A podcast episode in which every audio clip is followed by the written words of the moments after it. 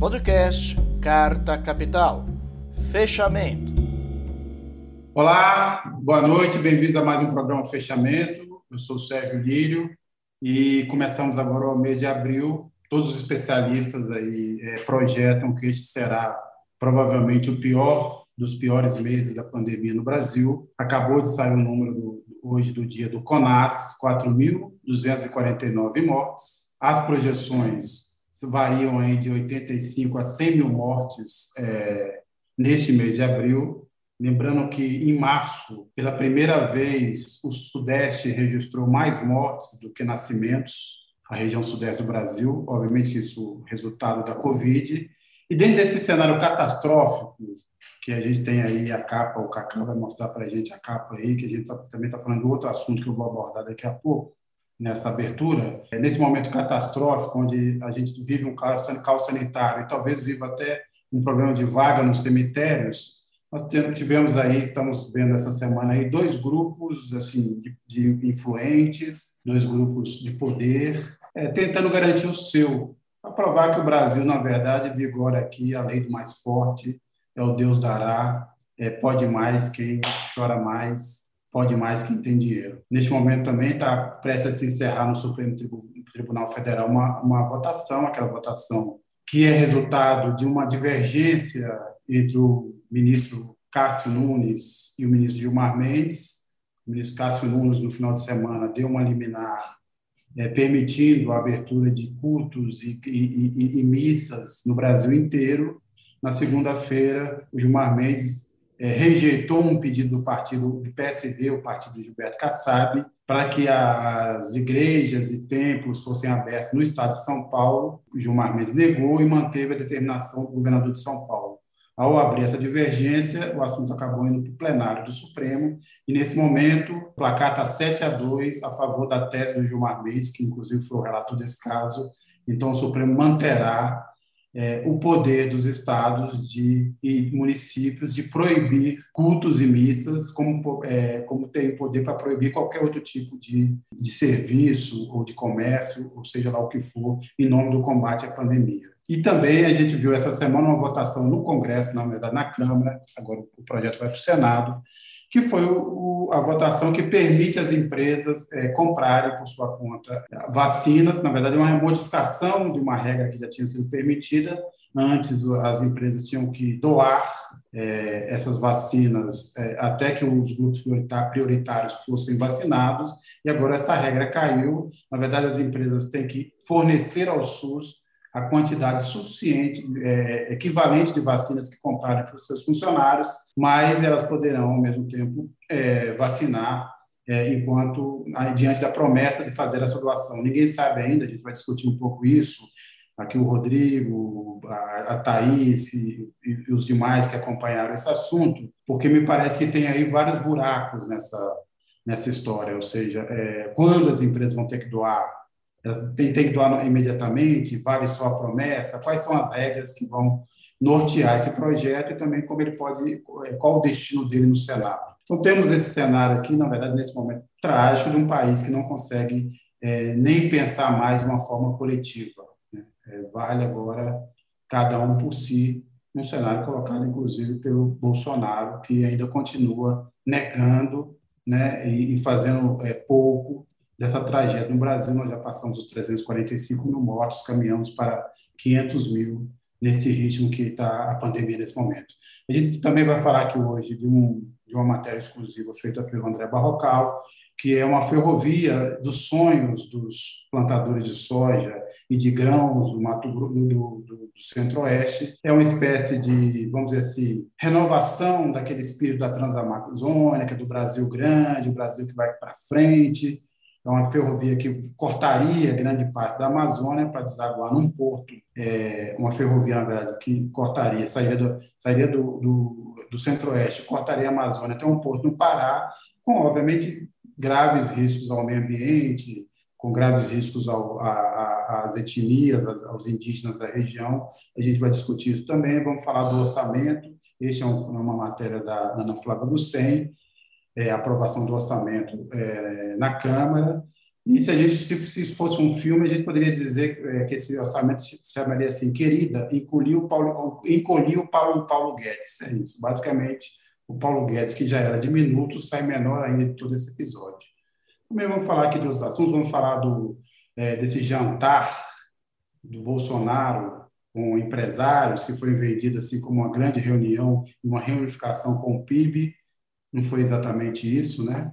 Tinha ali uma claque de ser bolsonarista, tinha um, alguns nomes importantes do empresariado, mas isso não, significa que aquele empresariado que está mais crítico em relação ao governo, que é mais consciente, que na verdade tá, inclusive tem mais poder, esteja se realinhando novamente Bolsonaro, com Bolsonaro. Nós vamos discutir isso aqui novamente. Eu, antes de tudo, obviamente, quero cumprimentar aqui os participantes desse programa. É, eu já nomeei alguns deles, mas vamos lá. Ana Flávia, boa noite. Boa noite, pessoal. Boa noite, espectadores. É, Thaís Reis Oliveira, Thaís. Boa noite, Sérgio. Boa noite aos colegas. Boa noite a todo mundo que nos assiste. André Barrocal. Oi, Sérgio. Boa noite. Boa noite, Ana Flávia, Thaís, Rodrigo, pessoal que nos assiste. Rodrigo. Boa noite, pessoal. É, antes da gente começar essa discussão aqui, então, dessa votação é, é, no STF, eu queria que a gente assistisse só um trecho do, do voto do relator Gilmar Mendes, onde ele, na verdade, exprime assim, um sentimento que acabou sendo dominante no Supremo e que também converge com o pensamento dos especialistas, dos médicos, de quem defende é, um combate, um controle maior nesse momento é, da circulação do, dos, dos, brasileiros em nome da, do combate à pandemia. Vamos assistir rapidamente, aí depois a gente começa a discussão. Faz-se impensável invocar qualquer dever de proteção do Estado que implica negação à proteção coletiva da saúde. Com as devidas vênias, senhores ministros, ainda que qualquer vocação íntima possa levar à escolha individual de entregar a vida pela sua religião, a Constituição Federal de 88 não parece tutelar um direito fundamental à morte. A essa sutil forma de erodir a normatividade constitucional deve mostrar-se cada vez mais atento este Supremo Tribunal Federal. Tanto mais se o abuso do direito de ação vier sob as vestes farisaicas, tomando o nome de Deus para se sustentar o direito à morte. Thaís, é, na verdade, esse resultado que está se confirmando no Supremo era mais ou menos esperado, né? É, inclusive, ele, ele, responde, na verdade, mantém decisões anteriores do próprio Supremo em relação às medidas e, na verdade, a autonomia dos estados e municípios de tomar decisões de isolamento social e outras medidas para combater a, a pandemia. Agora, de certa forma, você, você acha que esse assunto agora morre é, ele pode retomar de, uma, de outra forma. Isso abre precedente para algum outro tipo de pressão, sejam de outros setores da, da, da sociedade ou da economia, para tentar derrubar e enfraquecer a, os estados e municípios nas suas decisões é, de isolamento? Olha, Sérgio, eu acho que esse placar tão representativo, esperava-se é, uma uma derrota de lavada do ministro Nunes Marques, mas ele teve ali o apoio algo inesperado do ex-presidente do Supremo Dias Toffoli, que sem mais delongas votou junto com Nunes Marques, favorecendo as igrejas nesse caso, mas, mas eu acho que foi tem sido um julgamento de, de colocações muito duras dos ministros, um julgamento que, que simboliza, de certa forma, uma retaliação por parte deles ao ministro Nunes Marques, que foi chamado, inclusive, aí, muito recentemente pelo ministro Marco Aurélio, de um novato assanhado, então parece haver ali uma tentativa por parte dos ministros veteranos de colocá-lo, entre aspas, no lugar dele. A minha aposta é que as igrejas não tendem a, a voltar é, a falar desse assunto, e justamente porque eu, me, me parece também que é, tem uma questão de opinião pública envolvida aqui, eu acho que a sociedade, diante da, do agravamento da pandemia, diante dos recordes de mortes, não quer ver as igrejas abertas. Então, embora haja essa pressão dos líderes religiosos, de parte dos fiéis, e principalmente por, por esse alinhamento ao governo, o fato é que quem defendia a abertura das igrejas não, conversa, não, não tem conseguido convencer, a meu ver, parte da sociedade, não conseguiu convencer os ministros, então eu acho que esse movimento de questionar as decisões dos estados e municípios sofre hoje é, uma derrota importante. Agora, Barrocal, é, tivemos duas decisões aí do Cássio Nunes. Uma que foi no julgamento do Lula, né? Ele não topou, não aceitou, não entendeu que havia suspensão do Moro. E agora temos essa decisão que ele tomou no fim de semana em relação à abertura de, de igrejas e, e, e templos evangélicos e outras denominações, tudo que pudesse é, acontecer, que levou é, a essa votação no, no, ao plenário, que acabou levando o, o caso ao plenário. É, você diria que isso aí está pagando a conta da nomeação? Sem dúvida, Sérgio. O que nós vimos, estamos vendo, aliás, porque o julgamento do Supremo acabou, é uma disputa política. Esse julgamento de hoje é resultado de politicagem por parte do governo Jair Bolsonaro. E o juiz Cássio Nunes Marques, do Supremo, foi um ator dessa politicagem.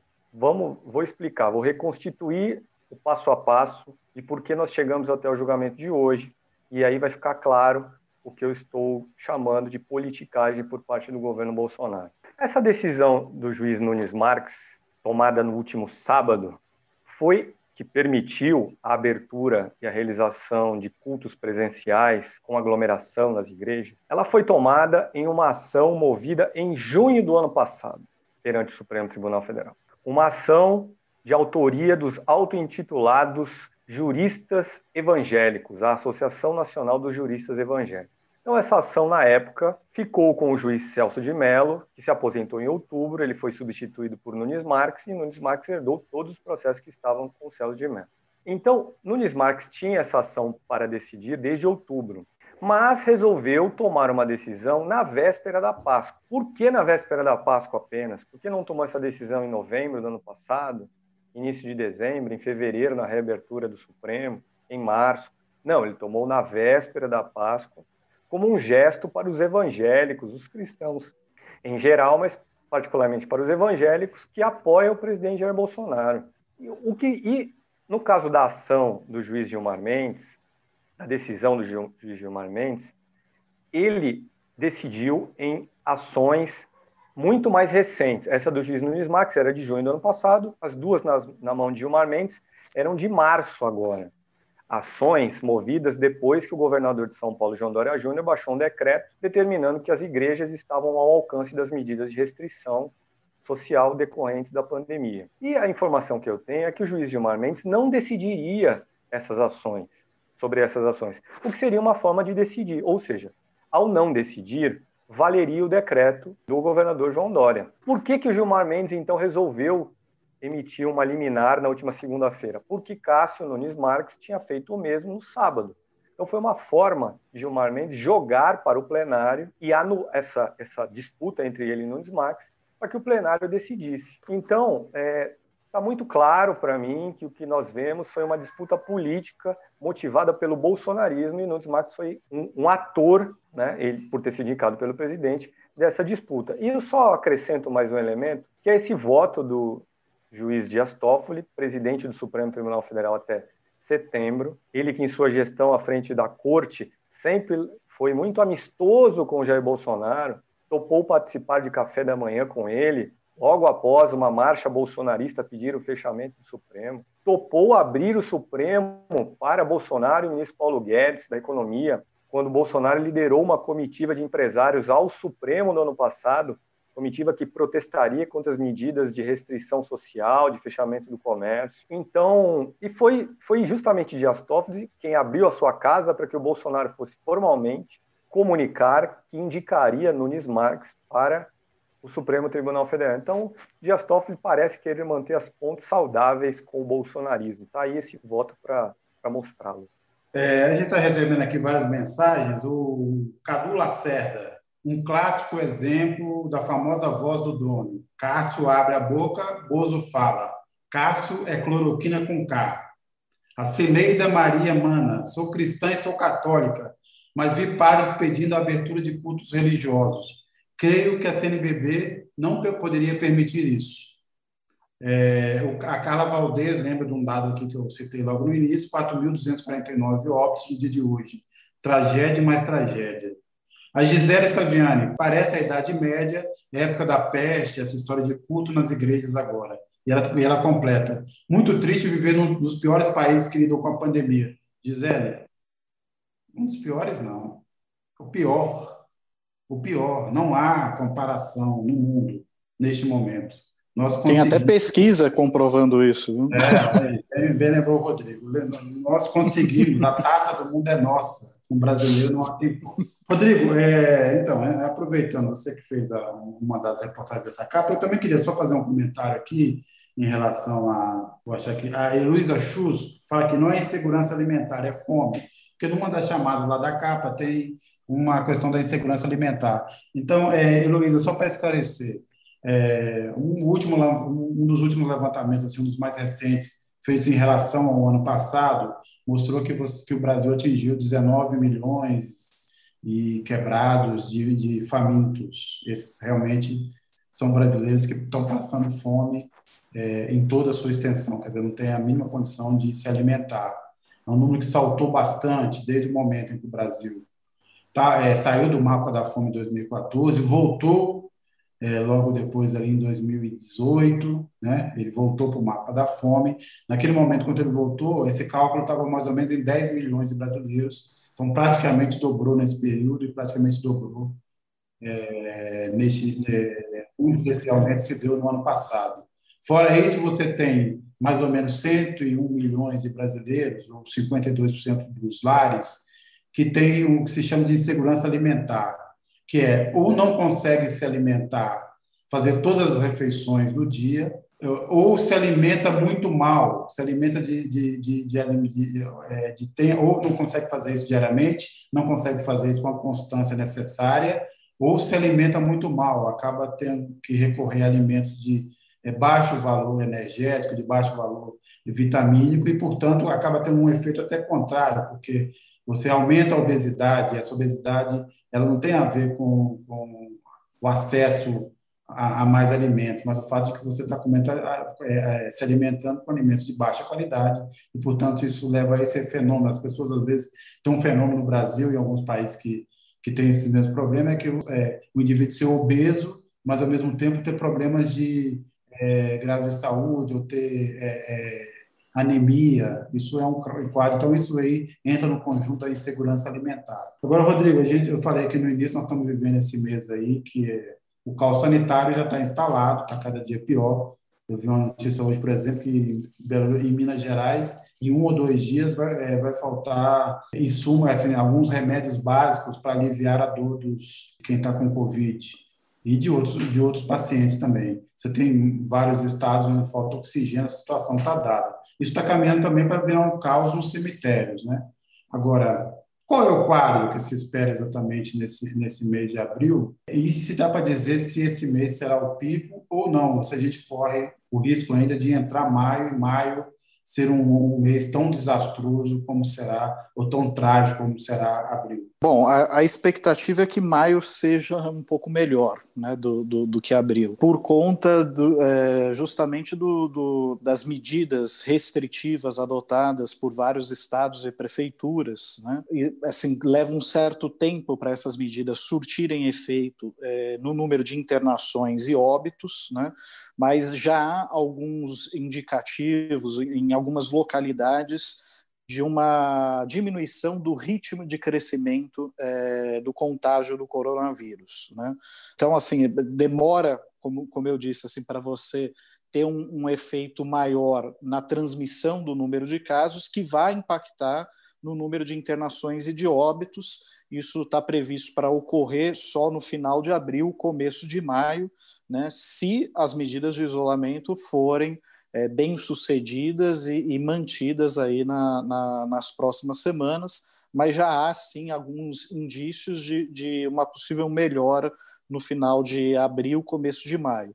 Agora, a perspectiva para abril ela é realmente muito ruim, é de que assim, se maio foi o, o pior mês de nossas vidas, como alguns especialistas costumavam dizer, abril vai ser ainda pior. Né? Houve uma projeção que foi divulgada pela Universidade de Washington de que teremos no Brasil ao menos 98 mil mortes em abril, no cenário mais otimista, né? ou 100 mil mortes no, no, cenário de referência que eles estão traçando, que é um número bem é, acentuado e acima de, de março, onde é, registramos 66 mil óbitos. Né? Temos um, um, um cenário já de, de exaustão do, dos hospitais, é, de, de, problemas de falta de oxigênio em algumas localidades e também de medicamentos para sedação de, de pacientes. A, a, oferta de insumos para isso ela não está garantida em muitas, em muitas localidades, assim como há sinais também de um possível colapso do sistema funerário. Mesmo a cidade de São Paulo, que tem uma, uma estrutura é, muito boa, está né, tá é, realizando enterros noturnos e chegou a, a, contratar vans escolares para transportar caixões e, e, e corpos de, de, vítimas da Covid para conseguir dar conta do aumento da demanda que está tendo sobre os cemitérios né, da, da cidade. Então, é, só no, em, em, março, o aumento do número de óbitos na capital paulista foi da ordem de 60%. Né? Então, realmente, nós temos um cenário muito muito difícil em abril e, e, levará um certo tempo para que as medidas de isolamento social, as medidas restritivas adotadas por estados e prefeituras produzam é, é, resultado nas internações e nos óbitos. Isso só está previsto para ocorrer realmente no fim de abril, começo de maio. E a pesquisa que eu mencionei, dizendo que o Brasil é o, tem a, a pior gestão da pandemia do mundo, foi uma pesquisa é, feita pelo Instituto Lowy de Sydney, na Austrália. Fez análise de 98 países, né, de como eles, eles se, se comportaram na, na, na pandemia, e eles chegaram a conclusão de que a Nova Zelândia, a Vietnã, alguns países conseguiram se sair melhor, mas é, o Brasil, quando se analisa tanto o número de casos, número de óbitos e capacidade de, de diagnóstico, eram seis critérios que foram usados por esses pesquisadores, o Brasil figurava na última colocação do ranking, né?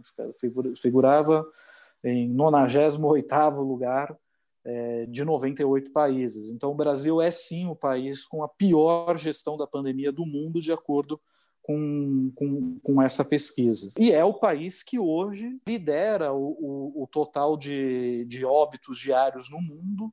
Né, lidera com muita folga, inclusive. A gente está, nesse momento, uh, toda, toda a mídia estrangeira trata o Brasil não mais como um pária internacional, e sim como uma ameaça global um celeiro de novas variantes do vírus, mais transmissíveis e mais agressivas. Né? Então, hoje, não é à toa que tantos países, inclusive vizinhos é, da América do Sul, estão fechando as fronteiras com o Brasil. A situação ela é realmente grave e, infelizmente, assim, uma parcela expressiva da população brasileira parece ainda não ter se convencido disso. Né? Tanto que a adesão ao isolamento social, é, mesmo quando o governo é, antecipa feriados ou, ou, adota medidas mais rígidas de, de distanciamento, de proibição de funcionamento de atividades não essenciais, há um desrespeito aí é, muito grande por parte de uma parcela expressiva da população brasileira que poderia ficar em casa e não fica. Né? Eu estou me referindo aqui especificamente a quem pode ficar em casa e não aos milhões de brasileiros que não têm alternativa, que não têm escolha, que estão nesse quadro de insegurança alimentar e que são forçados mesmo a sair para as ruas é, em busca do seu sustento, porque não, não estavam recebendo o auxílio emergencial até agora, e o valor que está sendo pago é absolutamente insuficiente para sustentar as famílias em grandes centros urbanos como São Paulo, Rio de Janeiro, Recife, tem um impacto, sim, significativo em, em algumas localidades do interior, do, do sertão, mas é, é, em, em, metrópoles que têm um custo de vida mais elevado, não, não tem muito como, como a pessoa se manter só com 150 ou 250 reais, né? Então, nós temos realmente um quadro bastante, bastante triste, bastante tenebroso, E sobre o julgamento do, do STF, eu só gostaria de acrescentar que houve uma pesquisa realizada pela Universidade de Stanford, nos Estados Unidos. Eles monitoraram mais de 98 milhões de americanos, os deslocamentos que eram feitos por 98 milhões de americanos, né? e eles chegaram à conclusão que poucos locais de aglomeração eram responsáveis por oito em cada dez casos de infecção nos Estados Unidos. E é, entre esses locais de aglomeração, o que figurava em sexto lugar com maior risco de contágio do, é, do coronavírus eram justamente as igrejas e os templos religiosos. Então, o nosso ministro Cássio Nunes Marques, né, é, querendo aí agradar é, o presidente Jair Bolsonaro, que foi responsável pela sua nomeação, ele acabou realmente dando uma bela contribuição para a disseminação do vírus no Brasil. É dessa forma que devemos entender é, a, a, sua decisão às vésperas da Páscoa. E como a barbárie né, sempre tende a ganhar numa situação como essa, principalmente no Brasil, nesse momento que a gente vive, de desorganização geral, de falta de coordenação nacional, a Câmara aprovou, então, aquele projeto, a gente é, comentou aqui no início, que permite, na verdade, facilita a compra de vacinas pelas empresas. Como há uma falta de vacina no mundo,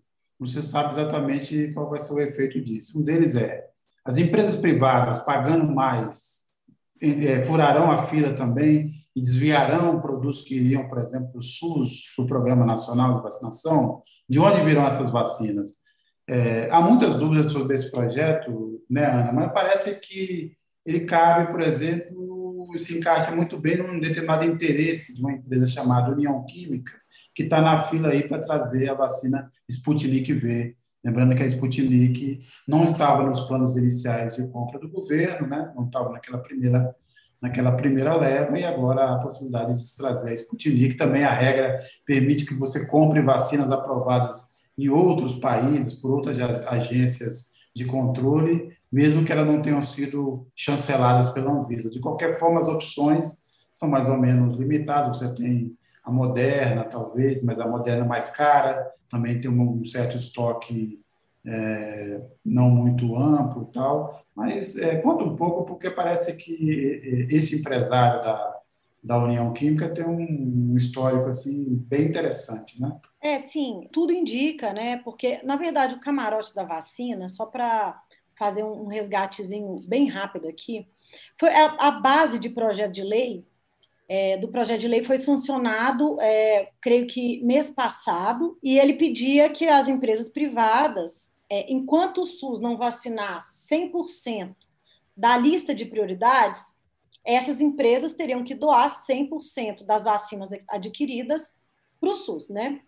Enfim, com as alterações promovidas pela deputada Celina Leão do PP, da base do Bolsonaro, as empresas elas podem usar 50% das vacinas nos funcionários, parentes também, tem, também libera a vacinação de familiares, e os outros 50% doaria para o SUS. É, tem dois pontos interessantes nesse projeto, que a gente vai entrar nessa questão da, da união química. Uma das cláusulas seria o, as empresas, os laboratórios que já tiverem fechado com o SUS, não podem passar as empresas na frente, correto? Então, por exemplo, se o SUS já fechou, vamos botar aí 100 milhões com o Butantan, enquanto o Butantan não entregar 100 milhões para o SUS, ele não pode entregar, ele pode fazer, fechar contratos, mas não pode entregar para essas empresas privadas. E o fato da Anvisa não ter que liberar, aí é que abre precedente para uma série de vacinas, é, inclusive que estão sendo defendidas pelo governo Bolsonaro incluindo a Sputnik V, que vai ser produzida aqui pela União Química, cujo empresário, o nome dele é Fernando, isso, Fernando de Castro Marques. Ele é um empresário do Distrito Federal, ele foi candidato ao Senado, é um bolsonarista convicto e responde a mais ou menos aí uns 79 processos, que vão processos é, de, de, de, de, transporte, de fraude de trânsito, a questão do IBAMA, improbidade, enfim. Então, ele é um cara bem conhecido, é, aí do meio. Mas falando em lobby, é, Sérgio, a gente não pode deixar de falar que esse lobby é, desse projeto, além dessa questão da União Química, que é muito forte, é, esse empresário ele é muito ligado ao ministro astronauta, né? o Wizard e o, o eu ia falar velho da Van, mas não é, o Luciano Hang. É, enquanto milhões de brasileiros imploram há mais de um ano por vacina, duas pessoas, ou três, não é nem um camarote isso, três empresários amigos conseguiram convencer o governo federal, via uma parlamentar, a montar é, um camarote privado da vacinação. Então, por aí a gente vê, né, como você citou bem no início, que o povo não, não é prioridade. O que é prioridade é o presidente manter ali os empresários que estão do lado dele, é, que topam financiar a reeleição de um governo catastrófico como esse, liberais de direita antidemocráticos aí que a gente sabe que estão no entorno do presidente da República. Então, três pessoas, elas valem mais do que pedidos de milhares de brasileiros por vacina. Acabou de sair a notícia agora que o ministro Luiz Roberto Barroso é, determinou que o Senado é, instale a CPI é, da Covid, né, uma CPI entre tantas que estão sendo eh, pedidas aí, e que estavam na gaveta do, do, do presidente do, do, Senado, como há outros pedidos na gaveta do presidente da Câmara. Ele determinou agora, provavelmente a, a, o Senado terá que tomar essa medida, mas também ele pode tomar a medida como se toma em tantas CPIs, você acaba montando uma CPI com os amigos, os aliados, e acaba sendo uma proteção. Mas, de qualquer forma, é mais um passo do Supremo também, diante dessa da, da, da continuidade do, é, do pouco caso, do descaso, o descaso criminoso, inclusive, do governo Bolsonaro em relação é, ao combate à pandemia. Agora, Rodrigo, é, antes de eu chamar aqui a Thaís e o Barrocal para a conversa, eu só queria que, se você pudesse responder rapidamente aqui, o Vinícius Vicêncio, ele pergunta quais outros lugares de aglomeração estão citados naquela pesquisa, além de igrejas e templos. Você se lembra, se recorda? Ah, sim, é, mencionava é, hotéis e motéis, mencionava restaurantes self-service, é, mencionava bares é, é, e lanchonetes. Então, assim, é, esses eram os locais mais propícios à propagação do, do coronavírus, né? E estavam inclusive à frente de consultórios médicos e supermercados. Então, assim, é, bares, restaurantes, cafés, lanchonetes e templos religiosos, é, nessa pesquisa de Stanford, é, são, eram locais mais propícios à propagação do coronavírus nos Estados Unidos do que consultórios médicos e supermercados. Agora, Barrocal, você acha que esse projeto que do liberou aí, do fura-fila, é, irá prosperar no Senado? Vai ser mais difícil do que a votação na Câmara dos Deputados. A lei existente hoje, aquela que permite que o setor privado compre para usar só depois da vacinação ter sido completada nos 77 milhões de brasileiros prioritários, nasceu essa lei de um projeto apresentado pelo presidente do Senado, Rodrigo Pacheco. Presidente do Senado, Rodrigo Pacheco, na época, em fevereiro, propôs uma lei que tem os mesmos termos da lei aprovada essa semana na Câmara. Só que na época de votação desse projeto no Senado, o plenário do Senado não concordou com essa proposta do Rodrigo Pacheco, que agora foi resgatada pelos deputados. E o que o Senado aprovou na época? aprovou assim: pode comprar, mas para usar depois dos vacinados prioritários. Então, me parece, por causa desse histórico, que vai ser difícil o plenário do Senado aprovar a lei tal qual foi votada na Câmara dos Deputados. E essa lei foi votada na Câmara dos Deputados por obra do presidente da Câmara, Arthur Lira. Ele botou um aliado para apresentar o projeto, o nome dele é Hildo Rocha, do MDB do Maranhão e botou depois uma aliada, citada já pela Ana Flávia, deputada Celina Leão, para relatar e dar a cara final ao projeto. E, e olha que interessante, chama a atenção que não só a Câmara dos Deputados promoveu o fura-fila, como ainda tentou, não levou adiante, mas tentou permitir que as empresas descontassem no imposto de renda o dinheiro gasto com a compra de vacinas. Ou seja, as empresas iriam furar fila e nós brasileiros íamos pagar essa conta. Mas, felizmente, esse dispositivo foi derrubado na Câmara dos Deputados. Mas, para retomar a sua pergunta, Sérgio, entendo que vai ser difícil o Senado aprovar o fura-fila. E a respeito da CPI da pandemia, é que você mencionou, que o juiz Luiz Roberto Barroso do Supremo mandou que seja instalada no Senado, é uma CPI proposta pelo líder da oposição, Randolfo Rodrigues, que já contava essa proposta com todas as assinaturas necessárias, mínimas necessárias. E o presidente do Senado, Rodrigo Pacheco, simplesmente sentou em cima da CPI por uma questão de conveniência política. Ele não disse, não vou instalar, portanto, rasgue-se a proposta. Ele decidiu deixar na gaveta à espera de um determinado momento, se é que esse momento algum dia chegaria. Aí dois senadores, Alessandro Vieira e Jorge Cajuru, foram ao Supremo Comandado de Segurança para cobrar que o Supremo mandasse o presidente do Senado instalar a CPI, já que a CPI tem todos os requisitos necessários.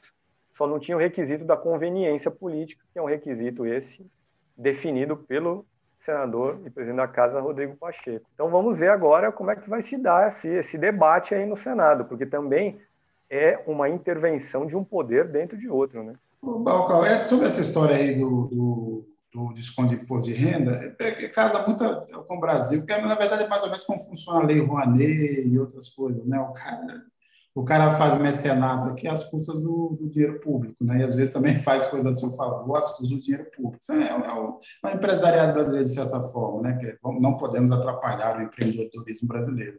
Então o cara contribui dessa forma. Não passou Ainda bem. Thaís, é, você que está acompanhando aí, quais são as lacunas desse projeto? Quais são os pontos assim mais, vamos dizer assim, perigosos, assim, além da indecência em si de você criar um mecanismo que nenhum país está adotando? Né? Vamos lembrar que não estamos falando de, vamos esquecer assim os países é, de estado de, de bem-estar, de direito de bem-estar, direito do estado de bem-estar social europeus mais tradicionais como a Alemanha, a França, Itália, onde essas coisas não aconteceriam. Vamos falar dos países mais cunho liberal. O Reino Unido é público. Estados Unidos não existe essa possibilidade. Sérgio, Hong Kong, né? Hong Kong. Claro. Então, certo? Então, vamos, vamos falar então, que não é uma questão, é uma questão mesmo assim, é, onde vigora essa, essa lei do mais forte. Agora, fora isso, dessa indecência por si só, essa lei deixou lacunas, assim, uma das questões é essa, como é que seria essa, eventualmente, se isso for aprovado, o cara vai poder comprar, tem que doar a mesma quantidade, tem um prazo, é ao mesmo tempo, ele pode doar quando quiser, sei lá, daqui a um ano ele doa, quais são os buracos dessa, dessa lei? Então, Sérgio, em resumo, e o Barrocal já antecipou isso na, na colocação dele, é, é, o setor privado que puder comprar as vacinas vai ter que optar por uma das seguintes contrapartidas. Uma é doar integralmente essas doses ao SUS, e essas doses seriam, portanto, repassadas ao Programa Nacional de Imunizações e distribuídas pelo SUS, e a outra é aplicar as doses exclusivamente nos seus funcionários, desde que o, as mesmo, o mesmo total de doses fosse posteriormente doados ao SUS. Para, além de eventuais buracos, a questão fundamental aqui é a seguinte: não há vacinas para comprar pelo setor privado. Os fabricantes não estão vendendo vacinas para empresas, embora haja é, to, esse movimento por parte do governo, por parte dos empresariados, fato é que é muito difícil que eles consigam, ao menos por hora, adquirir essas vacinas por conta própria. Não à toa, muita gente vê esse, esse movimento como uma tentativa de favorecer, como a Ana Flávia muito bem colocou aqui, a União Química, que é uma farmacêutica brasileira que, embora tenha certo destaque, é, não não não está no time estelar das farmacêuticas brasileiras e que tenta com é, essa associação com o laboratório russo, a Sputnik V, fabricar vacinas no Brasil. Seria, portanto, o único fabricante privado de vacinas no Brasil, então poderia muito bem se beneficiar disso. Mas em relação às outras fabricantes, é difícil, e é, e é, e é por isso que pessoas que estão, empresários que estão tentando de maneira séria colaborar com a distribuição das vacinas, o caso mais destacado é o da Luísa Trajano, fundadora, CEO do Magazine Luiza, é, não querem comprar vacinas de fato. Ela, ela participou hoje de um encontro é, promovido por uma entidade empresarial, no qual ela deixou bem claro que não vai, o Unidos pela Vacina, que é a entidade que ela coordena, não está preocupada em comprar vacinas, porque não há vacinas à venda, e mesmo nos países mais liberais do mundo, quem coordena é, a compra e a distribuição das vacinas para o coronavírus é, é o poder público. Então, o que eles têm tentado fazer é facilitar, é, acelerar a distribuição e o processo de imunização pelo SUS nos municípios, tentando é, entender quais são os gargalos de cada um desses municípios. Houve, inclusive, uma pesquisa a esse respeito para ajudar cada uma dessas cidades a, de fato, acelerar a vacinação. Então, esse é um projeto é, imoral, embora, embora, os defensores tentem parecer é, que, que, essa é uma iniciativa positiva, porque afinal a economia vai voltar a andar e a vacinação é, por esse governo não está caminhando da maneira possível, então que o setor privado poderia ajudar, mas além de reforçar desigualdades, e de queimar lagada, de prejudicar pessoas, as pessoas que mais têm de fato risco de morrer nessa pandemia. É muito importante lembrar que não só no Brasil, mas no mundo todo, 2021 é o ano para vacinar as pessoas que mais têm risco de morrer pelo coronavírus. A gente não tem ainda é um número suficiente de vacinas para de fato interromper o avanço da pandemia, mas pode poupar a vida das pessoas mais vulneráveis à doença. Não é a hora de furar fila, de passar na frente, nem de, de usar esse tipo de, esse tipo de tentativa como um, pre, um pretexto, enfim, no, no, sentido econômico e tal. É um fato que não há vacinas para serem adquiridas pelo setor privado, então, embora não haja tanta resistência a esse projeto, é, não houve na Câmara e talvez não haja no Senado, o fato é que não tem, não existem vacinas para serem adquiridas. Sérgio, assim, só ah, sim, sim, É quarta-feira, né? A gente já está, a gente já tá em abril. Quarta-feira a gente bateu 10% só de vacinados no, no Brasil. Tô, isso aí eu estou falando de, de, de primeira, primeira dose. Né? Que ainda tem a segunda dose, é, acho que, se não me engano, 6 milhões. E, além disso, a gente tem cidades que já estão registrando ausência de doses. É, o Calil, por exemplo, em BH, chegou até a falar que, estaria para faltar doses. É, a gente tem, por exemplo, cidades que, por falta de estrutura, estão perdendo as doses. Cai uma luz, a gente sabe que o Brasil ele é um país enorme, são mais de 5 mil cidades. Rio Bananal perdeu 133 doses porque caiu energia na cidade, no Espírito Santo. Em Minas, uma outra cidade perdeu mais de mil doses. Então, assim, além, além da, da, da questão moral, a gente está falando também de uma dificuldade vacinar as pessoas prioritárias, em quatro meses só 10%, e a gente ainda tem essas questões locais que têm que ser levadas em conta. Não, pois é. é... Aliás, Sérgio, só, só acrescentar assim, uma, uma lacuna dessa, dessa lei específica mas eles permitem a compra de vacinas não autorizadas pela Anvisa. Eles permitem a compra de qualquer vacina que tenha recebido o aval de qualquer agência reguladora estrangeira credenciada na Organização Mundial da Saúde, ou seja, todas. Né? Então, assim, tem um aspecto que o, o, Daniel Dourado, que é advogado, médico sanitarista, pesquisador da USP, da Universidade de Paris, levantou, que não pode ser descartado também.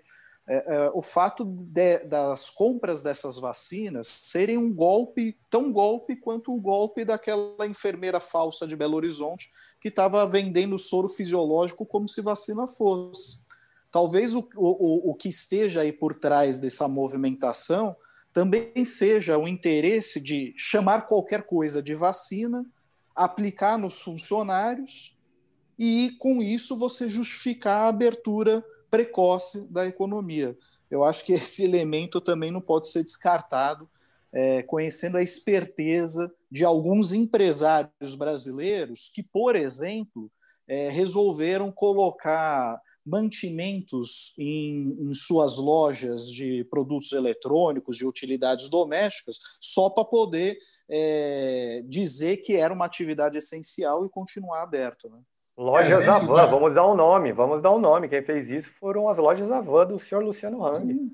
Não, falei também que eu vou dar um outro nome aqui, já que nós estamos nesse momento aqui, espécie de é, inquisição, paredão. Tem uma empresa chamada Oxigênio, eu não compro é, roupa é, para ir na praia, não tem nem condições, mas se um dia eu voltar a comprar, nunca mais comprarei dessa marca chamada Oxigênio. O presidente da empresa, que é uma empresa que fica em Petrópolis, né, deu entrevista esses dias que ele fornece toda semana doses de ivermectina para os funcionários que estão todos trabalhando, mesmo aqueles que estão com Covid. Ele obriga os caras a trabalhar e dá ivermectina. Então, é o empresariado brasileiro moderno, né? Não é só o senhor Luciano Hang, o velho da Van, como se diz por aí, mas também aí temos mais um nessa lista, esse empresário que é o fundador da Oxigênio. É, a, a gente estava falando sobre isso, tinha surgido uma dúvida aqui da Cíntia Marrom, ela disse, a, Sputnik V não é vacina que o consórcio Nordeste está empenhado em comprar? É essa mesmo, só que o consórcio Nordeste vai comprar direto lá da, da Rússia, estão em negociação, nem sei ainda, é, ainda tem alguns pontos a, a, serem amarrados, é uma coisa. O outro ponto é o, é o interesse da União Química de produzir no Brasil, né? de virar uma, é, uma, então ser uma empresa privada a fabricar aqui, a ter um parceiro internacional e fabricar no Brasil. Essa seria a grande é, diferença porque é, teria esse, esse interesse é, da, da empresa. E eu queria só ler um comentário aqui da minha. Primeiro vou ler da Valéria é, Bordan, Bordim. No meu, no meu imaginário, só consigo ver um país sendo dominado pelos ratos. E tem a Joana Dark, Germano Rodebach, não vou deixar passar essa, porque ela disse: Boa noite à bancada mais bacana desse país, especialmente ao meu conterrâneo mais ilustre, Sérgio Lírio. Joana, eu já sei há muito tempo que você é de Valadares, queria saber se você mora aí. Quantos graus está fazendo agora neste momento? Eu apostaria assim, uns 37.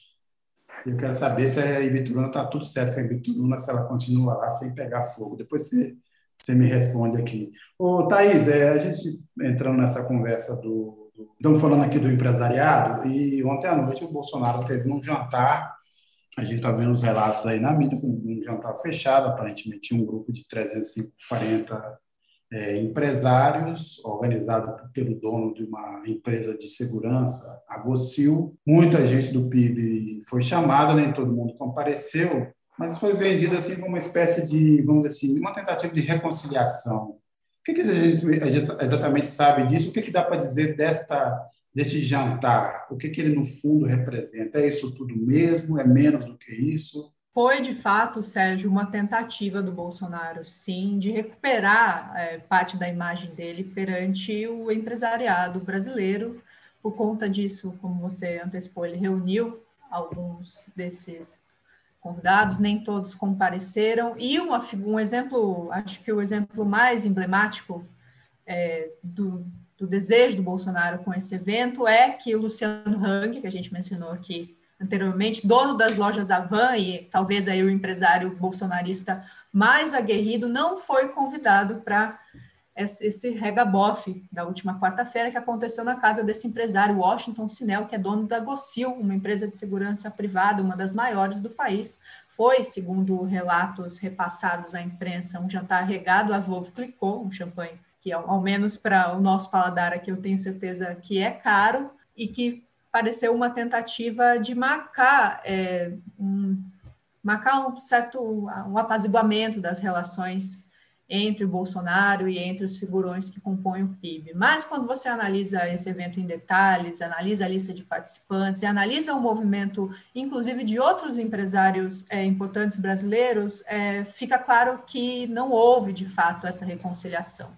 Vou listar aqui alguns dos nomes que participaram dessa conversa, na qual, segundo também relatos, o Bolsonaro foi ovacionado. André Esteves, do BTG, Alberto Saraiva, do Habibs, Cândido Pinheiro, da Rap Vida, que é uma empresa de planos de saúde, Paulo Scaff, presidente da Fiesp, Rubens Ometo, CEO da COSAN, que é uma empresa de infraestrutura e energia, Rubens Menin, que é dono da MRV, dono da CNN Brasil e do Banco Inter, Tutinha, é, o proprietário da rede Jovem Pan, Davi Safra, Cláudio, Lottenberg, que são é, representantes da comunidade judaica que demonstraram outras vezes apoio ao presidente Bolsonaro, Flávio Rocha, da Riachuelo, todos, a maioria desses convidados são pessoas que já se não apoiaram a campanha é, do presidente Jair Bolsonaro em 2018 abertamente, se aproximaram dele é, a partir da, da vitória em, em 2018 e tem, costumam se aproximar de todos os presidentes. Então, é, foi, foi, na verdade, um petit comitê de pessoas que estão interessadas, de alguma maneira, é, em manter proximidade com o governo, mas não é, de fato, uma reconciliação com o setor empresariado. A carta divulgada na semana passada por parte de alguns CEOs do Itaú e outros nomes que eu não recordo agora, a própria posição da Luísa Trajano hoje contra é, a compra de vacinas pelo setor privado, que tem se organizado ali para um outro campo para ajudar o SUS, mostram que é, essa lua de mel do empresariado com o Bolsonaro não existe, né? Na verdade, o que existe ali é um encontro, é uma corte a empresários que, se não são apoiadores explícitos do governo, são pessoas que estão aí próximas deste estiveram próximas de outros governos. Muito bem lembrado, Thais. Eu só queria complementar fazendo alguns, alguns pontos, pontuar algumas coisas. Primeiro, o, o, o Luciano Hang não é nem mais convidado para participar de reunião de bolsonaristas. Olha que ponto, Luciano Hang. É, é, vou dizer assim, é um ponto mais baixo da carreira do bolsonarista tão, tão dedicado. Segundo, André Esteves está em todas, como um, um, um banqueiro que é, do jeito que ele opera, ele está em todas, vai em todo jantar. E terceiro ponto, a história de ser ovacionado a gente sabe como funcionam esses, esses eventos. Nós mesmos, não, não, dessa dimensão, já participamos de evento, por exemplo, você está lá, você exatamente não simpatiza, não simpatiza com a pessoa, mas alguém chama, é, convoca uma, uma salva de palmas, diz alguma coisa para o cara, você está lá constrangido, você vai fazer o quê? Você não vai aplaudir? Você aplaude, mas obviamente deve ter tido uma claque ali que puxou essa história. E como você bem mencionou, Thaís, a maioria dali são apoiadores de primeira hora. O dono do Habibs, o Menin, todos foram, o Lotenberg, né, todos são apoiadores de primeira hora, primeira hora do Bolsonaro. Né? Foram é, ali relações que são muito anteriores. Diga, diga. A casa do anfitrião foi onde o Dória lançou a candidatura dele em 2016 à prefeitura. Então, é um, como bem disse a Thais, eles estão sempre ali ali. Mas tem uma questão curiosa envolvendo o, o, Dória. Existe uma relação algo próxima entre o dono da Gocil e o João Dória, mas, mas ele, como, como a gente diz popularmente, é, teve a, orelha, a orelha dele deve ter ardido na noite da quarta-feira, porque Bolsonaro se referiu a, a ele em termos nada airosos, né? Mas todas, todo esse pessoal aí, é, enfim. É, continua girando sobre o mesmo ponto, porque a impressão que continua é que o PIB, vamos dizer assim, responsável, aqui com aspas, né? porque esse PIB responsável também deixou que a gente chegasse a esse ponto, está se descolando, né? Quer dizer, quem, quem realmente tem poder no Brasil você não viu lá o pessoal do Itaú, você não viu lá o Trabuco. Sério, desculpa, mas o, trabu, o Trabuco, o Trabuco do Bradesco estava lá. Foi, o Trabuco foi, o Trabuco é. foi, né? Trabuco foi. Foi ou foi convidado e não foi? Ele esteve presente? Foi. Eu fiquei na dúvida desse Segundo o relato, né, segundo relatos, ah. estou em Brasília, minha matéria da semana não foi sobre isso, mas vi uhum. relatos na imprensa de que ele foi convidado e participou. É, a, a informação que eu tinha é que ele tinha sido convidado, talvez não estivesse lá.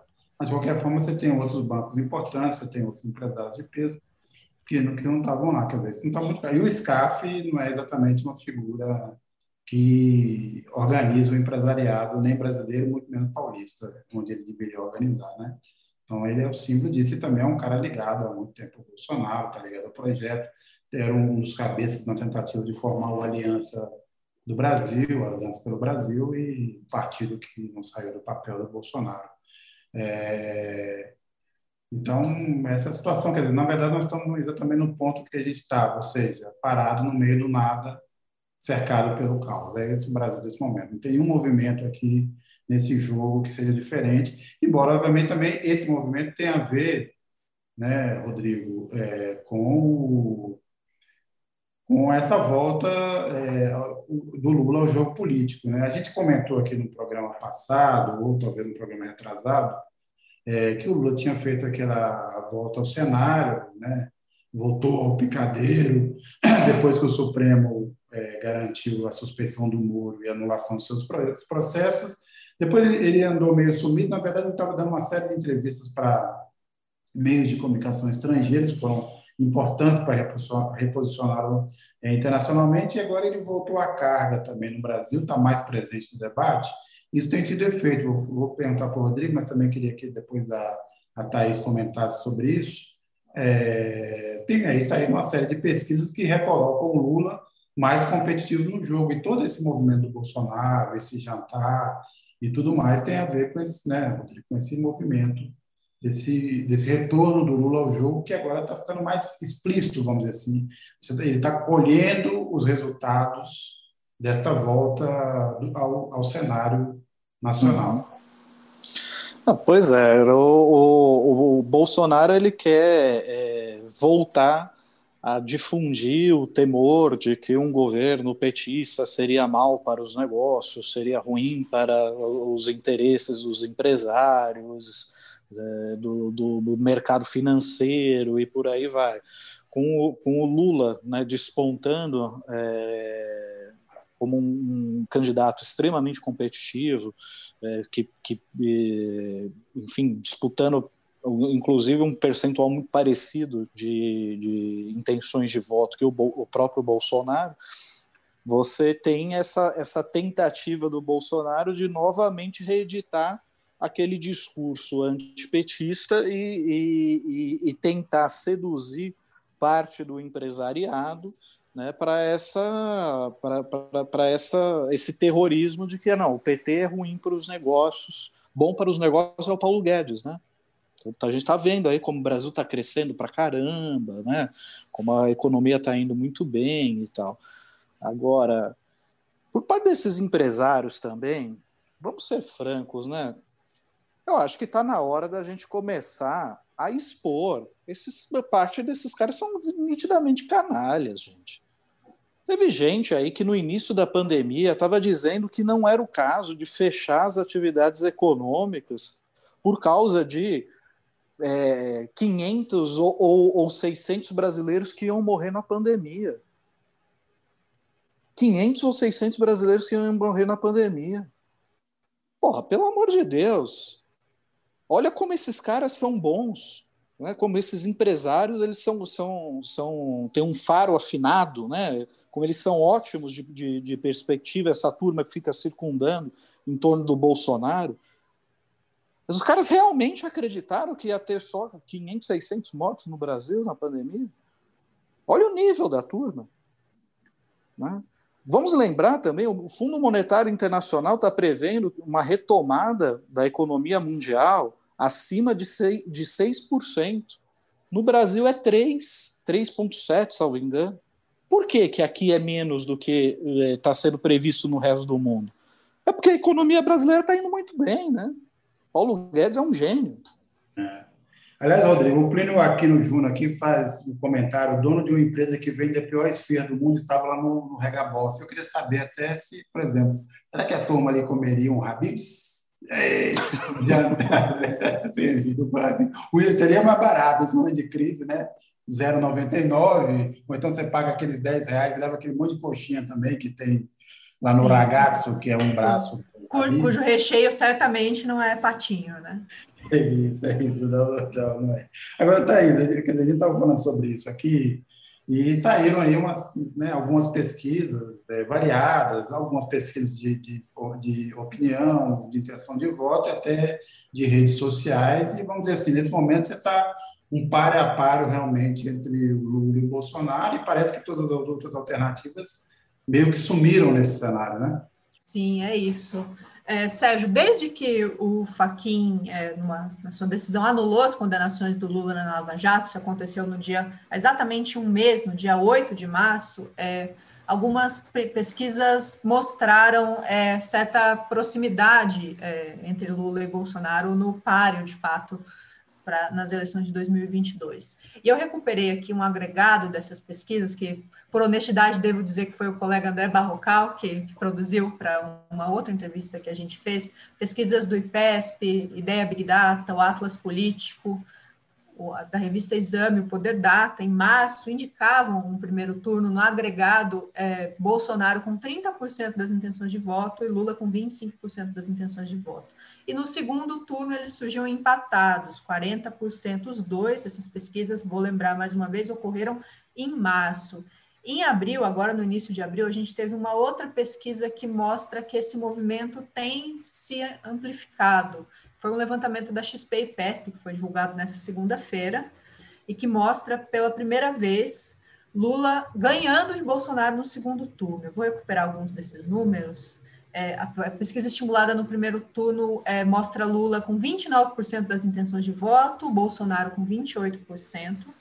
E no segundo turno, é, Lula tem 42% das intenções de voto contra 38% das intenções de voto de Jair Bolsonaro. Os outros postulantes aparecem realmente ali, como você mencionou, é, com menos de 10% das intenções de voto, não chegam a competir com os dois. E tem um outro é, um fenômeno interessante que não, não, não, não, não são pesquisas estatisticamente tão apuradas quanto as pesquisas eleitorais, mas que indicam é, esse crescimento do Lula como um ator da política de fato, que é a popularidade nas redes sociais. E em relação a isso, foi divulgada hoje uma pesquisa bem interessante de uma consultoria chamada Quest, imagino que eu esteja pronunciando corretamente, que mostra que pela primeira que que, de, que nesse, nesses quase dois anos de governo, o Bolsonaro reinou é, sem concorrência nas redes sociais, era o político de longe mais popular na internet, e que agora, a partir de março, Lula tem vindo aos poucos é, ganhando mais repercussão, e na, nos números mais recentes da, da consultoria, está é, tá praticamente empatado com Jair Bolsonaro. Isso, isso mostra que o presidente Bolsonaro tem tem conseguido, é, não tem conseguido controlar a narrativa na, nas redes sociais, que é uma, é uma coisa que o bolsonarismo fez muito bem e que desde a vinda de Lula de fato para a arena política tem, não tem conseguido mais conter essa repercussão. Então, outros atores que fazem oposição ao bolsonarismo têm pontuado bem. E além do presidente Lula, falando especificamente de redes sociais, eu destacaria ainda, gostaria de colocar o nome dele aqui para discussão de, dos demais é o prefeito Alexandre Calil, de Belo Horizonte, que tinha uma pouca repercussão há pouco tempo atrás, e agora marca nessa pesquisa da Quest 45 pontos contra 60, entre em torno de 60 de Lula e de Jair Bolsonaro. Então, a situação não está boa para o presidente e parece estar havendo aí uma dificuldade do campo bolsonarista de organizar uma narrativa que faça sentido, que ofereça uma resposta é, contundente ao retorno do Lula à arena política. Eles parecem perdidos e a, e a tentativa de se, se, apoderar das vacinas, de é, negar o negacionismo bolsonarista não tem funcionado. É, esse, esse, ponto que você citou, Thaís, sobre o Calil é interessante, porque, na verdade, quem tentou capitalizar isso foi o Dória, né? O Dória comandando o, o estado mais rico do Brasil, né? que tem uma uma diferença de arrecadação muito, muito maior em relação a todos os estados, né? se fala de cidades. É o estado que trouxe uma das vacinas para produzir, a, a, a Coronavac no Butantan. É um, é um estado que liderou e que, do ponto de vista é, de saúde, não, não, se comportou de todo mal, não. Foi vacilante em vários momentos, mas é, respeitou a saúde. Só que o Calil foi muito mais firme e o Calil está colhendo esta, o prefeito de Belo Horizonte, colhe esta vantagem é, da, da, firmeza com que ele tratou desse caso na maioria das vezes. Lá desde o ano passado, quando ele é, impôs restrições maiores, Belo Horizonte demorou a entrar num, num processo de caos. Está numa situação difícil, mas não é a pior. Num estado onde o governador é um negacionista, né? É um, onde o governador demorou para tomar as ações, então muito do efeito que tem hoje em Minas Gerais tem a ver com com o governo. Então, o Calil sai com uma, uma, uma figura influente da, né, nesse jogo político brasileiro. Eu não acho, talvez, ele se candidate à presidência agora, ele provavelmente vai virar o governo do Estado com grande, grande chance de ganhar. Lembrando que ele venceu, foi reeleito no primeiro turno, uma vantagem expressiva, mais de quase 70% dos votos. Então, o Calil vai ser uma figura, tanto que está todo mundo cortejando. O Ciro Gomes já foi lá, o Haddad foi lá antes do Lula voltar para o jogo. É, há contatos com, mesmo com o PSDB, o Calil é um nome é, que caberia muito numa chapa, vamos dizer assim, de centro, centro-esquerda, mas ele tende a ser um, um, uma força política importante em Minas Gerais nas eleições do ano que vem. Então, quem tiver do lado dele, se ele for candidato mesmo a governador, tem grande chance de ter é, um bom desempenho num, estado que é um estado decisivo, né?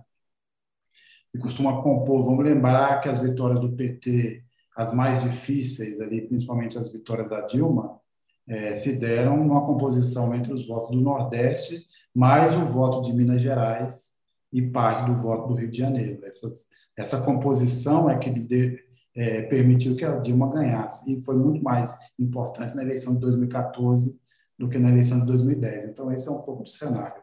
É, Agora, Sérgio, também é, é, é curiosa a, essa tentativa da direita não bolsonarista de inventar candidatos. Né? Até pouco tempo atrás estava se, se cogitando o Hulk, né? E, e, essa semana eu morri de rir quando descobri que o MBL está testando o nome de Danilo Gentili e não só está testando o nome dele em pesquisa, mas ele tem o mesmo percentual que o Hulk. Não é curioso? Não, o pior é, é justamente esse, tem o mesmo desempenho. Ou seja, o Hulk é uma invenção que é uma invenção de meia dúzia, talvez da Globo, assim, não, não cola, quer dizer, o Danilo Gentili. Aliás, eu acho o Danilo Gentili um... mais apropriado, né?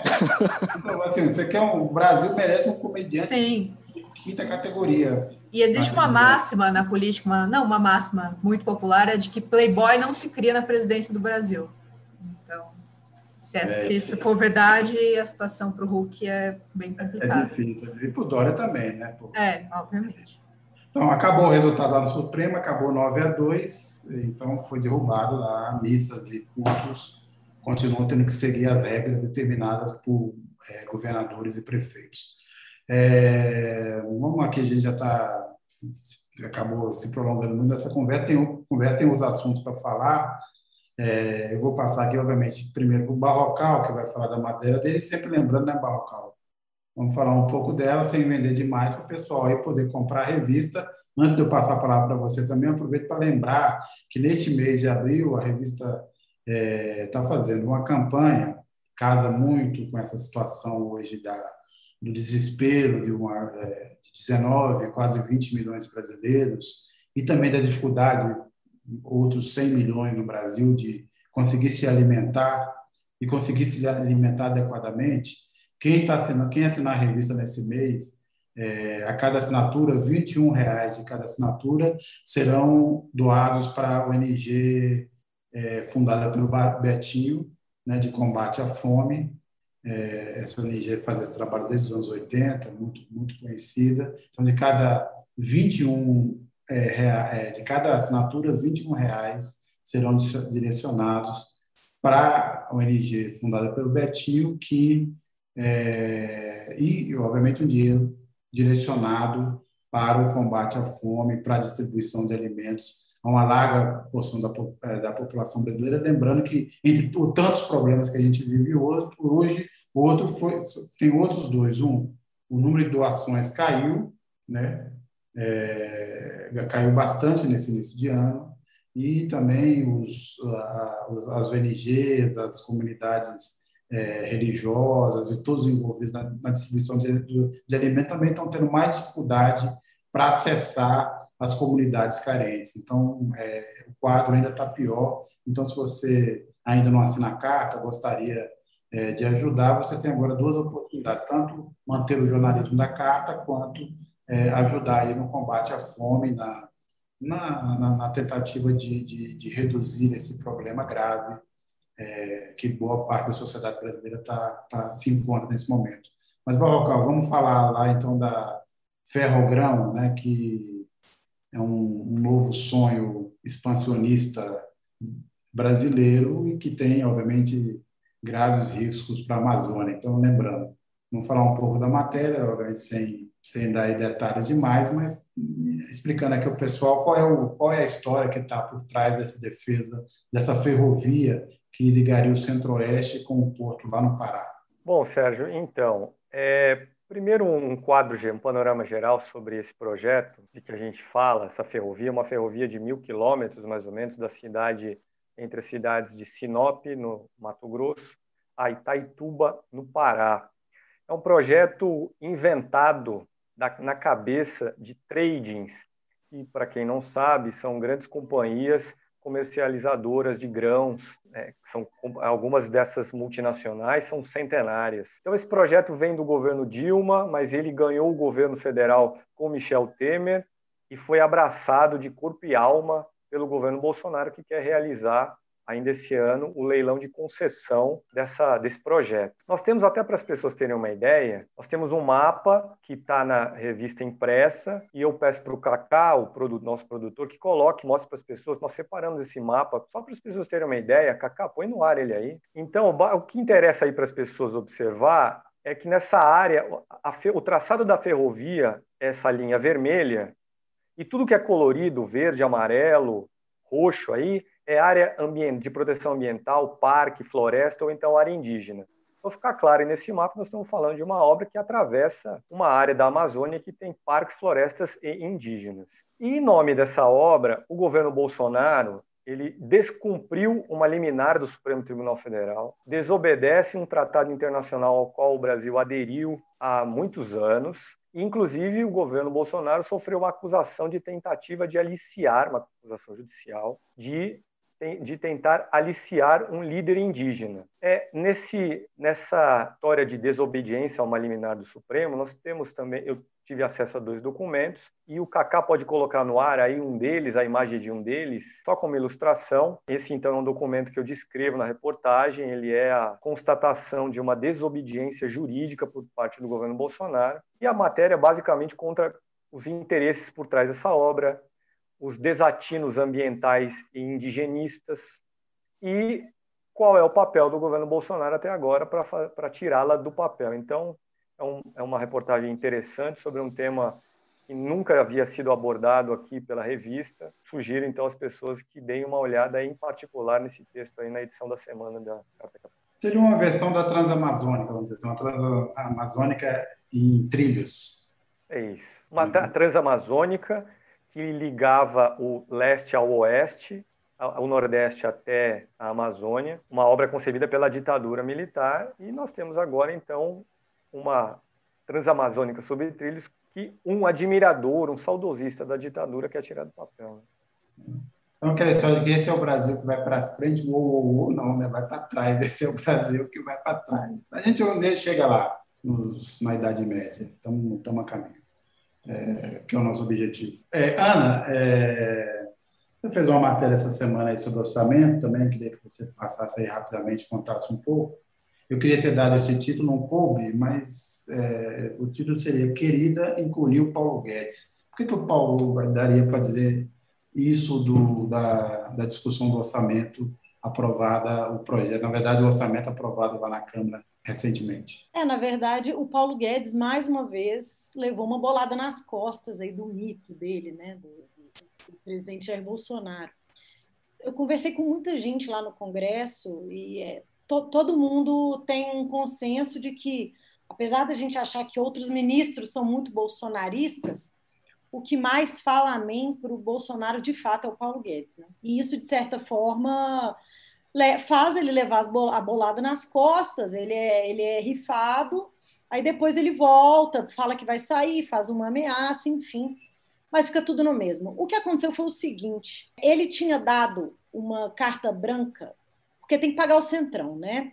O Bolsonaro praticamente vendeu o orçamento de 2021 para comprar a eleição de 2022. Basicamente foi isso, e garantir que ninguém ali peça o impeachment dele, já que ele sabe como é que o Centrão funciona, né? Aquela geleia que fica ali. a seu bel prazer, né? Tomando decisões totalmente desvinculadas de compromissos com a presidência da República. Então, ele acabou ficando rifado, porque ele deu uma carta branca para o Centrão aumentar em 16 bi as emendas, mas, numa suposta conversa aí com o Bolsonaro, o Bolsonaro falou: não, pode, pode meter a mão. Enfim, temos um orçamento inexequível, é, com um recorde histórico de emendas parlamentares, quase 50 bilhões. O relator, senador Márcio Bitar, tirou 26,5 bi de despesas obrigatórias e transferiu tudo para ministérios bolsonaristas né? A gente vê ali a Damares é, e outros ministérios que possam favorecer as eleições de 2022, principalmente o Ministério do Desenvolvimento Regional, que é para onde foi a maior parte do dinheiro das obrigatórias, e é de onde vão sair as microobras que o Bolsonaro vai sair inaugurando aí nos próximos tempos, né? Via emenda parlamentar. Porém, o orçamento estourou o teto e se Bolsonaro sancionar do jeito que está, ele pode ser empichado, ele pode ser caçado. O TCU já está de olho. E agora sobrou para o Paulo Guedes negociar com o Centrão ou retirada de emenda ou veto parcial é, pelo presidente da República e os dois lados não chegam a um acordo é, isso vai ter que se desembolar até o dia 22, que é o prazo máximo para o presidente san sancionar esse orçamento, que é praticamente uma peça de ficção. Mas se você olhar ele direitinho, ele é um projeto de poder muito bem desenhado.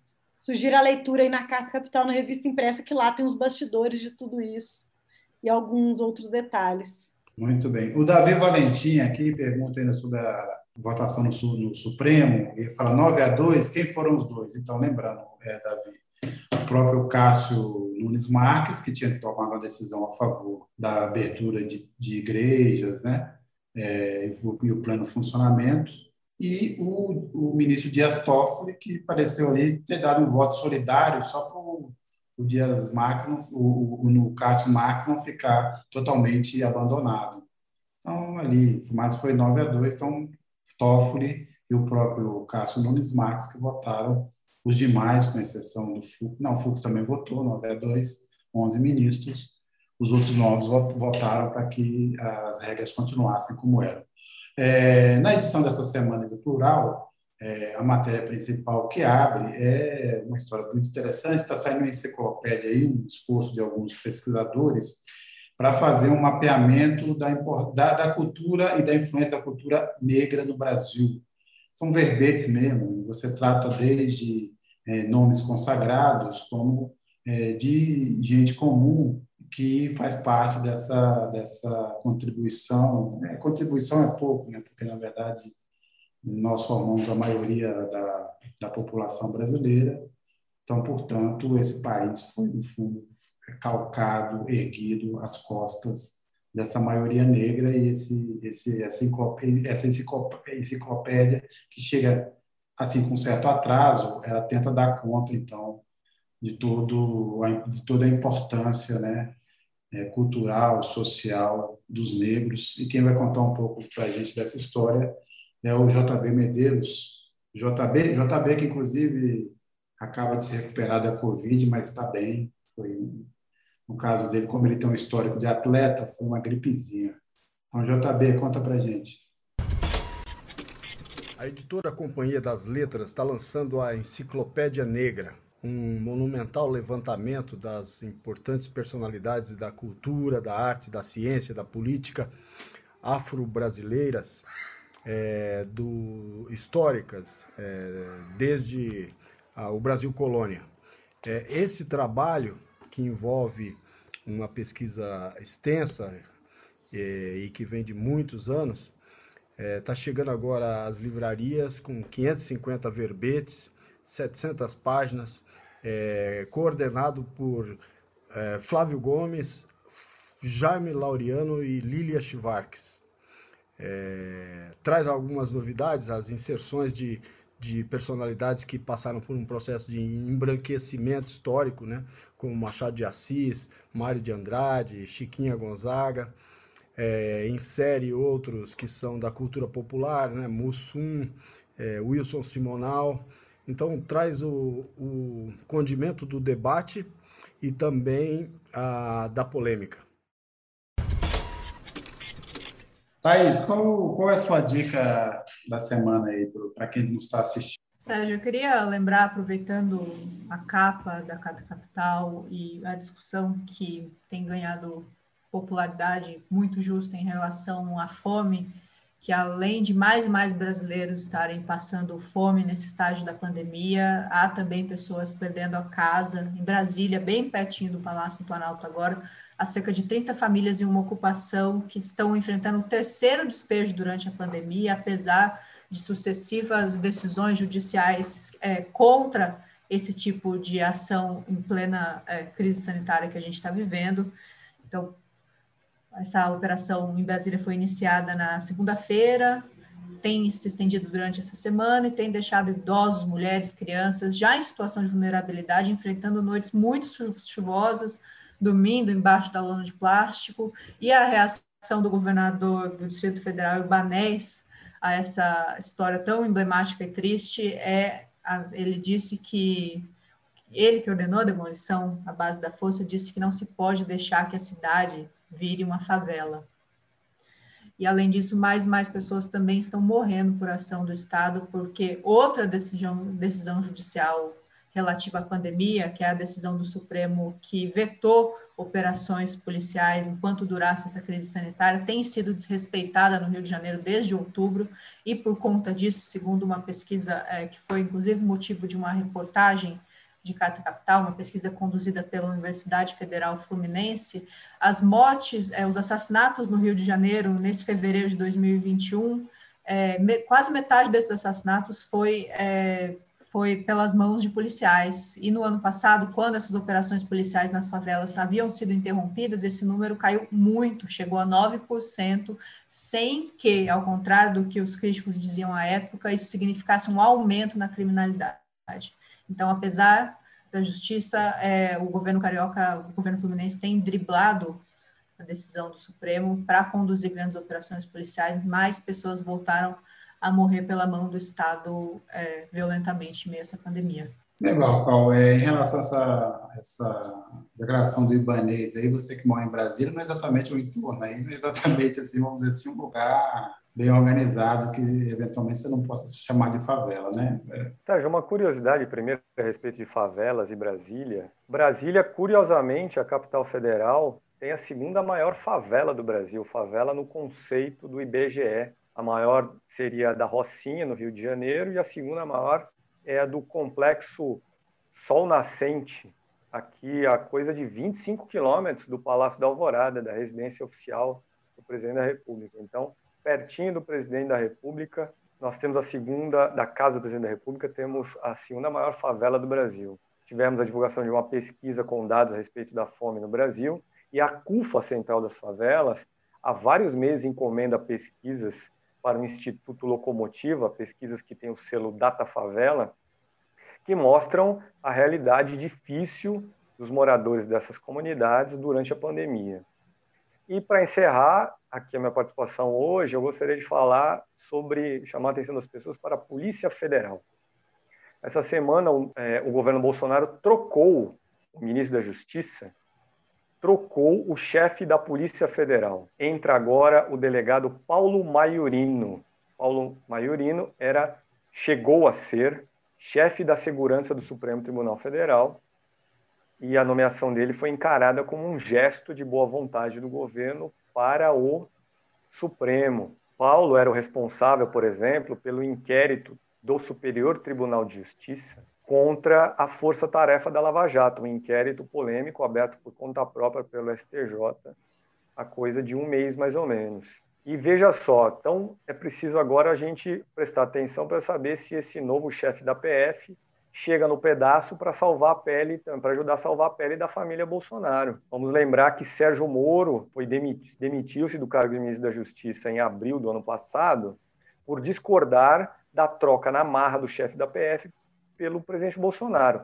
Troca que naquela época foi feita é, em meio aí ao avanço das investigações sobre Flávio Bolsonaro no episódio Rachadinhas, Fabrício Queiroz, investigações sobre atos antidemocráticos e fake news que resvalavam também em outro dos filhos do presidente Eduardo Bolsonaro. E a propósito do Flávio, essa semana, de Flávio Bolsonaro e da Polícia Federal, nós vimos essa semana o delegado federal Alexandre Ramagem, chefe da Agência Brasileira de Inteligência, divulgar aí um vídeo com a conclusão de que foi um servidor da ABIN por conta e risco próprios que produziu um documento que tentou ajudar Flávio Bolsonaro a salvar a pele no caso das rachadinhas. Essa ação da ABIN a favor de Flávio Bolsonaro gerou um inquérito no Supremo e, o, ou melhor, gerou um inquérito na Procuradoria-Geral da República por ordem do Supremo Tribunal Federal. Então, com esse, esse vídeo dessa semana, o Alexandre Ramagem tenta, na verdade, fazer com que tudo fique por isso mesmo. Olha, gente,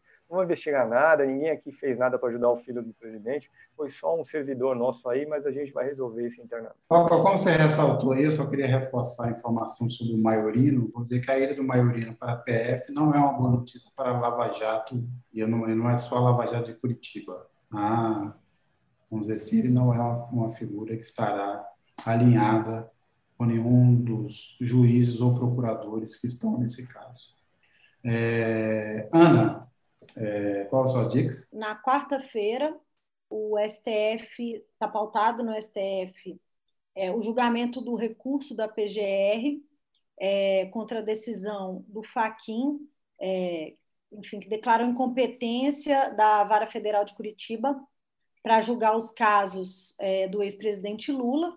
E a outra dica é, é a CPI da Covid. Parece que o Luiz Roberto Barroso ligou para o presidente do Senado, Rodrigo Pacheco, antes de dar a decisão, e avisou que daria essa decisão porque o Senado, como já tinha todas as assinaturas e já atendia todos os critérios para abrir uma CPI, ele não podia protelar a instalação da CPI por questões políticas, de conveniência política. Então, o Rodrigo Pacheco ele tem aí é, uma derrota significativa, porque ele, ele assumiu a presidência do Senado, negando a CPI.